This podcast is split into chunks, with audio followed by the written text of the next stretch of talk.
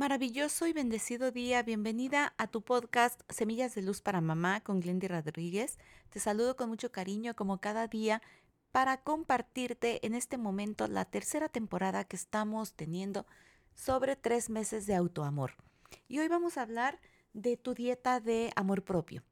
¿Qué quiere decir esto? Que así como procuramos, o por lo menos a veces lo intentamos, cuidar aquello que, con lo que nutrimos nuestro cuerpo, aquello que comemos, eh, tener una vida en donde hagamos ejercicio, practiquemos algún deporte, alguna actividad que nos gusta.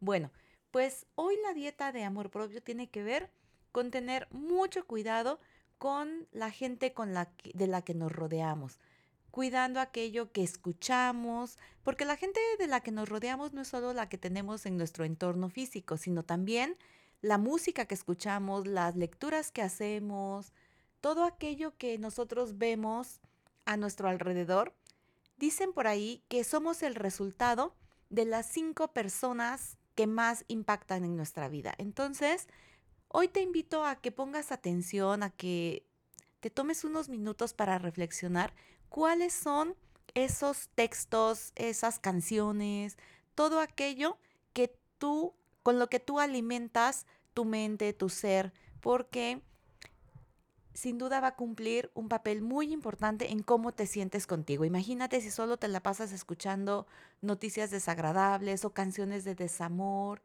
o escuchas a, no sé, al amigo, a la amiga, que pues tal vez le tienes muchísimo cariño, pero lo único que hace es contarte sus penas, se la pasa criticando a las demás personas, esto no va a tener una buena influencia. Y además recuerda que así como tú te dejas influenciar por otras personas, también tú vas a llegar a ser una influencia positiva en aquellos que te rodean. Así que recuerda que en la medida en que nosotros cuidamos estos aspectos, hacemos juntas una experiencia de armonía con tu familia.